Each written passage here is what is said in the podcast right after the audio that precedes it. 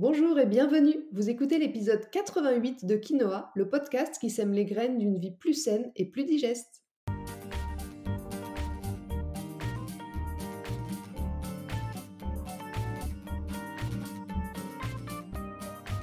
Je suis Julie Coignet, naturopathe spécialisée dans les troubles digestifs et les maladies inflammatoires chroniques de l'intestin. J'accompagne aussi les femmes enceintes, les enfants et les sportifs via des consultations sur Montpellier ou à distance et des programmes en ligne.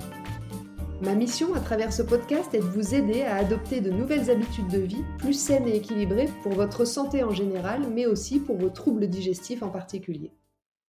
Dans ce 88e épisode de Quinoa, nous allons parler du collagène. Le collagène, il a eu ses heures de gloire dans les magazines féminins il y a quelque temps. Peut-être que vous en avez dans un de vos soins pour la peau, mais est-ce que vous savez vraiment ce que c'est et à quoi il sert? Je vous explique tout ça dans cet épisode. Mais avant d'entrer dans le vif du sujet, j'aimerais, comme chaque semaine, remercier celles et ceux qui prennent quelques minutes pour me laisser 5 étoiles et un petit commentaire sur Apple Podcast. Vos petits mots me font toujours extrêmement plaisir et en plus, ils permettent à mon podcast de gagner en visibilité. Alors ne vous en privez pas. Et pour vous faciliter la tâche, je vous ai mis le lien direct vers Apple Podcast dans la description de l'épisode.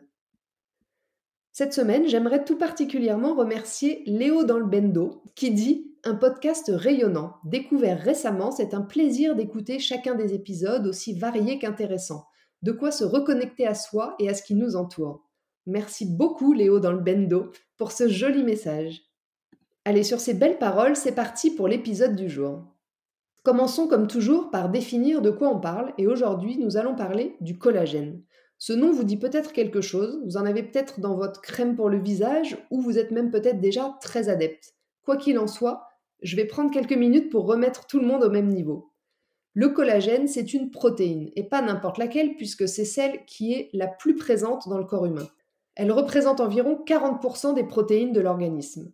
On va retrouver du collagène dans toutes les structures du corps, dans la peau, les os, les cartilages, les muscles, les tendons, les ligaments, où il va agir comme une sorte de maillage interne, permettant de maintenir les tissus mous du corps. La protéine de collagène, elle est produite naturellement par le corps pour assurer justement cette cohésion, pour assurer l'élasticité et la régénération des tissus. D'ailleurs, collagène vient du grec colla qui signifie colle. On connaît souvent le collagène pour ses propriétés antirides, mais c'est pas son seul bienfait. Petite info inutile, mais que j'ai quand même envie de vous partager, il existe plus de 18 types de collagène différents, et 80 à 90% d'entre eux correspondent au collagène de type 1, 2 et 3. Le type 1, c'est le plus important car il est essentiel à la constitution de la peau, des tendons et des tissus osseux. Le type 2 va concerner les cartilages et le type 3 les muscles et les parois des vaisseaux. Fin de l'information inutile. Bref, comme je le disais plus haut, le collagène est produit naturellement par le corps, mais plus on avance en âge, plus la production va diminuer. Et si on laisse faire, eh bien cette diminution, ce manque de collagène, va petit à petit entraîner une peau plus flasque, des rides, une baisse de la mobilité, une faiblesse musculaire, des douleurs articulaires ou encore un amincissement de la muqueuse digestive à l'origine de troubles digestifs. Et malheureusement, la synthèse du collagène ralentit à partir de 25-30 ans et la perte devient vraiment significative aux alentours de 45 ans. Donc cette diminution de production du collagène, c'est un processus naturel, mais il peut être quand même largement accéléré par nos modes de vie actuels, par le stress oxydatif, par une alimentation inadaptée, une pratique trop intense du sport, l'exposition au soleil ou encore la cigarette. Revenons maintenant un peu plus en détail sur les différents rôles du collagène. Au niveau de la peau, c'est sûrement son action la plus médiatisée.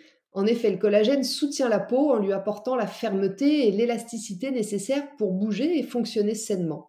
Le collagène a donc de belles vertus anti-âge, luttant à la fois contre la déshydratation de la peau, contre son relâchement et participant aussi à la régénération des tissus. Mais comme je le disais tout à l'heure, c'est pas tout. Au niveau de la sphère articulaire, le collagène est aussi très efficace dans le soulagement de l'arthrose et plus généralement de toutes les douleurs articulaires. La mobilité et la flexibilité de l'articulation va être nettement améliorée avec le collagène.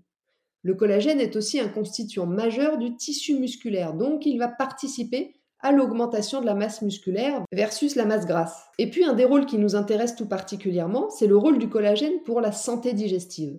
Comme une grande quantité de collagène est présente dans le tissu conjonctif intestinal, eh bien une diminution de cette protéine pourra entraîner des désordres de la sphère digestive.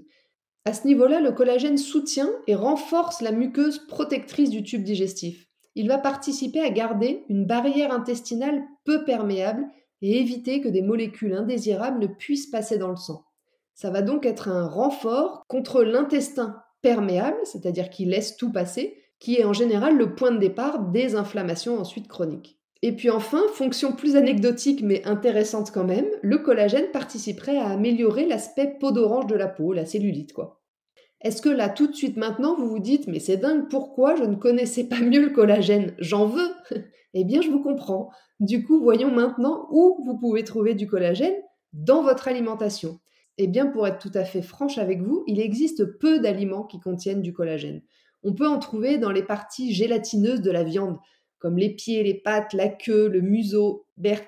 Rien que de les citer, ça ne me met pas du tout l'eau à la bouche. On en trouve aussi beaucoup dans l'os à moelle qu'on peut consommer sous forme de bouillon pour favoriser l'extraction justement du collagène.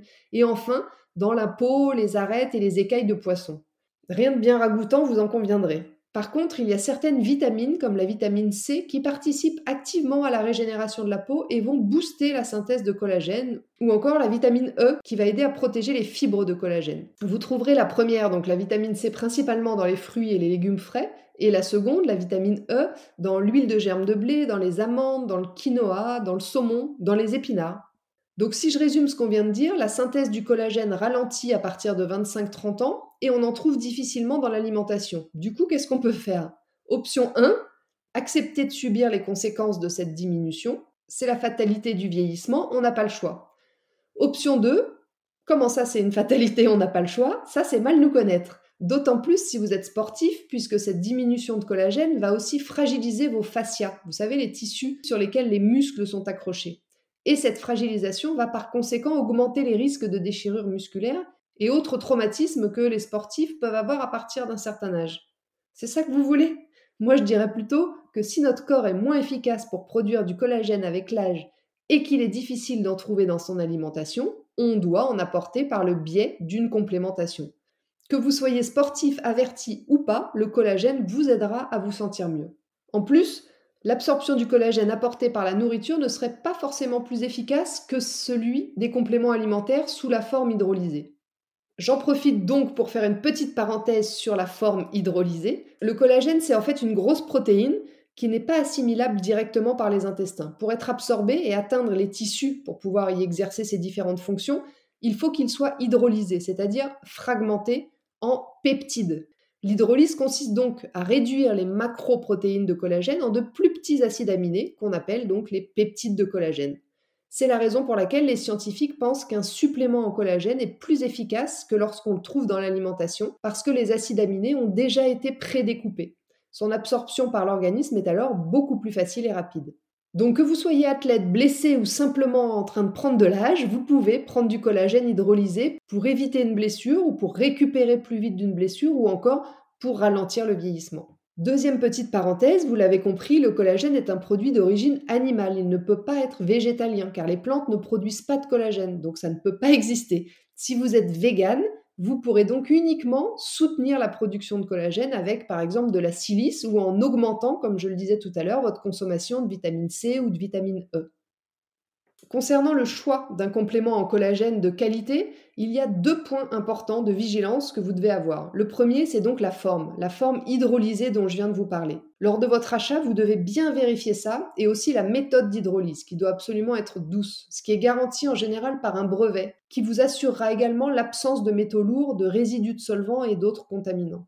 Deuxième point, le poids moléculaire des peptides de collagène, qui doit être compris entre 2000 et 6000 daltons pour un collagène de bonne qualité. Plus le poids moléculaire est bas, meilleure est la biodisponibilité des peptides.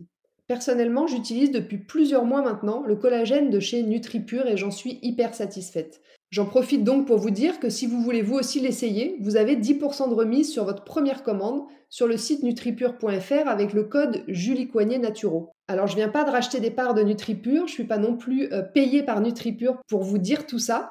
Pour être tout à fait transparente avec vous, j'ai juste mis en place un échange produit avec NutriPure. Donc plus je parraine de personnes, plus je peux moi-même profiter de produits à tarif réduit. Pour conclure, j'aimerais répondre à une dernière question qu'on me pose souvent au sujet du collagène, ou des autres compléments d'ailleurs. Est-ce que je dois le prendre en cure ou est-ce que je peux le prendre au quotidien? Alors que ce soit pour le collagène ou pour les autres compléments, ça va toujours dépendre de votre usage et de votre objectif. Dans le cas du collagène, si c'est pour soulager une blessure ou une inflammation ponctuelle, vous pouvez le prendre en cure.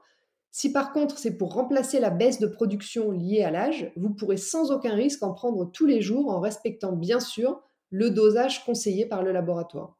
Il n'y a à ce jour aucune contre-indication connue à la consommation régulière de collagène. La seule précaution à prendre, je dirais, c'est pour les personnes qui vont avoir une insuffisance rénale, parce que ce sont les reins qui sont en charge d'éliminer le surplus de protéines. Voilà, sur ce, l'épisode 88 de Quinoa touche à sa fin. Je vous remercie de l'avoir écouté jusqu'ici. J'espère comme toujours qu'il vous a plu. N'hésitez pas à le transférer à vos amis ou à le partager sur vos réseaux sociaux si vous le trouvez utile. Je vous invite également à vous abonner à ma newsletter pour ne rater aucun épisode du podcast, mais aussi pour suivre mon actualité et profiter de conseils chaque semaine directement dans votre boîte mail. La semaine prochaine, dans l'épisode 89 de Quinoa, nous allons parler des champignons. Alors je sais que c'est pas du tout la saison, mais c'est plutôt de leur usage médical dont nous allons discuter dans cet épisode grâce aux connaissances passionnantes d'un expert du sujet. En attendant, si vous voulez me faire un petit coucou ou échanger, j'en serai comme toujours ravie et je vous attends sur Instagram juliecoignet-du8 naturopathe.